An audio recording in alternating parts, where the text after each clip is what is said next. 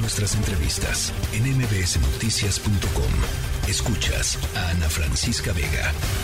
Lo platicábamos ayer, se anunció la, eh, pues el regreso de la coalición eh, electoral y legislativa de los partidos Acción Nacional, eh, revolucionario institucional, el PRI y la Revolución Democrática, pero eh, tan pronto como se anunció, pues evidentemente empezaron a surgir eh, distintas interpretaciones, porque una de las cosas que dieron a conocer los líderes tanto del PAN como del PRI en la conferencia en la que dieron y en distintos espacios informativos en donde fueron entrevistados, es que básicamente había un acuerdo eh, entre PAN y PRI de que eh, el PRI sería el responsable de designar a los candidatos para las elecciones de este año, del 2023, tanto en Estado de México como en Coahuila, mientras que eh, al PAN le quedaría, digamos, eh, la prerrogativa de elegir a eh, pues al, al abanderado, a la abanderada para la presidencia de la República y para la jefatura de gobierno de la Ciudad de México en 2024.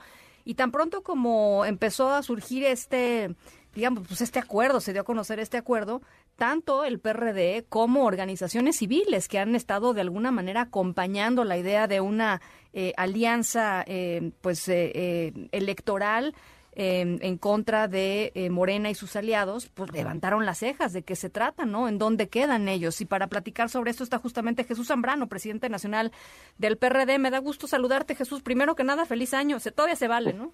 Se vale. Todavía se vale. Todavía se vale. Al, domingo 15, ya de ahí para adelante ya va a ser tarde, pero eh, igualmente de nuestra parte, Ana Francisca, y con un saludarte y a tus órdenes como siempre. A ver, pues eh, eh, francamente no, no, sé cómo, por dónde empezar en el sentido de Jesús es una eh, es un desaire fuerte lo, lo, y público lo ocurrido ayer, ¿no? Primero hay que celebrar que reanudamos las actividades político-electorales de la coalición Ana Francisca y que vamos juntos ya definitivamente en los estados de México y Coahuila para estas elecciones del 2023 y que tenemos la voluntad de los tres partidos de caminar juntos rumbo al 2024. ¿Con qué método, con qué procedimientos para seleccionar las candidaturas? Bueno, es ahí en donde efectivamente el día de ayer, yo digo que innecesariamente planteado desde la perspectiva de quienes así lo presentaron, PAN y PRI, pues surgieron los disensos, cuando todavía apenas estamos terminando de decidir el 2023 y ya estamos con las eh, pretensiones de quién va a definir el 24.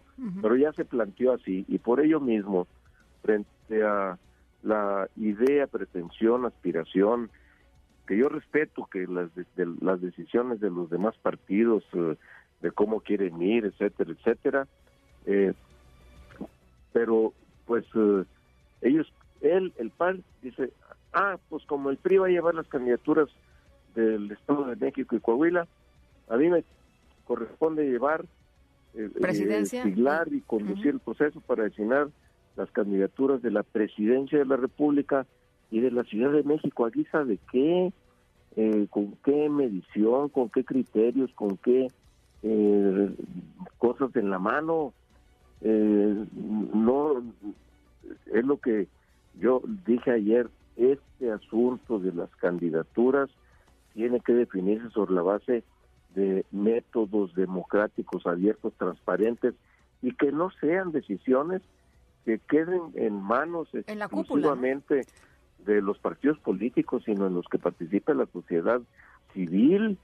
Eh, nos llenamos la boca diciendo que la sociedad civil y qué bueno que salió en las marchas del 13 de diciembre y qué bueno que con el apoyo de la sociedad civil paramos la imposición de la presidencia de la Suprema Corte con la Cachirul, eh, Yasmín Esquivel, etcétera, y muchas cosas.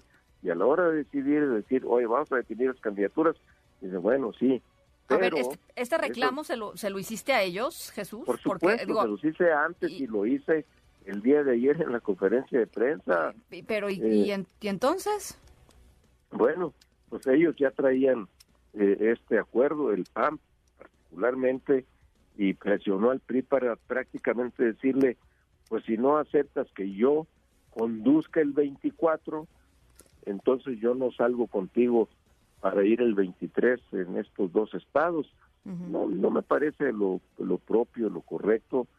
yo creo, Ana Francisca, que estamos todavía muy a tiempo de reconducir el proceso de abrirle el camino a la participación transparente, democrática, a la sociedad civil, que efectivamente, como tú bien lo decías ahorita, desde ayer eh, hizo un posicionamiento diciendo reclamamos nuestra participación en la definición de las candidaturas eh, del 2024, hoy volvieron a insistir en ello, y nosotros estamos de acuerdo absolutamente en que eso sea así, no porque no tengamos candidaturas a poner sobre la mesa como lo han interpretado algunos eh, colegas tuyos o analistas o de esos que se dicen analistas de que no tenemos el PRD nada que poner sobre la mesa, sí tenemos propuestas eh, internas y de fuera de la del partido, gente proveniente prestigiada de la sociedad civil, pero no queremos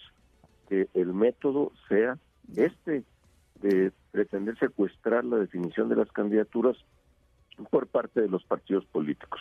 Si ellos insisten en eso, eh, el PRD, este, ¿cuál sería, digamos, la, la, visión del PRD en términos de su permanencia en la en la alianza? Porque, a ver, eh, la, alianza ha sido, digo, tiene sus, sus éxitos y ha tenido sus éxitos, pero recordemos eh, Jesús, y aquí lo platicamos en su momento, eh, hasta hace pocos meses a, Alito Moreno, al presidente del PRI, le decían traidor, no lo saludaron en, en Durango y en, las tomas de posesión de los de los dos gobiernos eh, el año pasado, en fin, este pasar de traidor a otra vez somos cuates y confío en ti y vamos para adelante está está difícil, ¿no?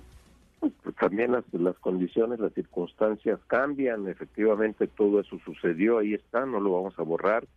Para mí no hay borrón ni cuenta nueva, sino empecemos a escribir una nueva página de la historia. Hemos caminado juntos, afortunadamente, en el voto en contra de las reformas electorales regresivas eh, de López Obrador y Morena y estamos en la perspectiva clara de caminar juntos eh, para la elección de las eh, candidaturas de los consejeros electorales del INE en abril y desde luego ahora eh, la idea de caminar juntos para eh, Coahuila y Estado de México, gubernaturas, y en Coahuila también además eh, Congreso local. Bueno, pues hay que también generar condiciones para evitar que se dispersen las posibilidades de frenarle el camino a Morena.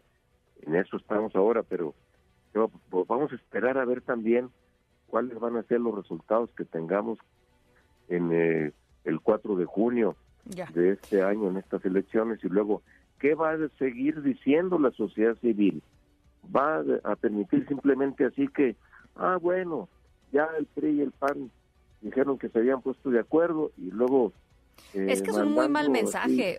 A ver, Jesús, no, no es quizá lo que diga la sociedad civil, sino el mensaje que envía la alianza, y, ahí, digamos, te pues incluyo como parte de la alianza. Son dos partidos, Ana Francisca. Por eso, por eso. Que pero soy parte de la alianza, no estoy de acuerdo con eso, entonces también es lo que... Pero la gente lo, la gente lo que va a percibir es la alianza, eh, Jesús, entendiendo que el PRD, y yo entiendo lo que me estás diciendo, el PRD tiene una posición diferente y qué bueno que la tenga, pero lo que la gente va a ver hacia afuera es, pues estos ya se pusieron de acuerdo. Eh, no, y es pues una eso muy lo que hay que decirle a la gente, pues levanten la voz y digan, mira, nosotros queremos participar también, caminemos juntos, si no, mire, yo te digo, si no participa la sociedad civil, va, va a no decirte que va a ser imposible un triunfo, pero va a dificultarse terriblemente un triunfo. No, pareciera que no se dan cuenta que pues, quienes insisten en repetir estas prácticas que nos llevaron que no entendieron a nada, ¿no? ¿no? entendieron nada entonces. Y eso es lo que hay que decir. A ver, la sociedad civil tiene la palabra, no podemos seguir caminando así como si no estuviera pasando algo extraordinariamente complicado, difícil y peligroso para la vida del país y seguir repitiendo las mismas prácticas. Entonces, eso, en eso vamos a seguir insistiendo nosotros, Ana Francisca. Bueno, pues eh, vamos a ver qué sucede, vamos a ver qué pasa para el Estado de México eh, y, cómo van resolviendo estas eh, diferencias. Jesús, yo te agradezco mucho la posición y, y estaremos en el tema, Jesús. A la orden, con mucho gusto, por supuesto, Ana Francisca, muy buenas tardes y reitero mis mejores deseos para este año. Igualmente, mucho éxito para allá, Jesús. Gracias. La tercera de MBS Noticias.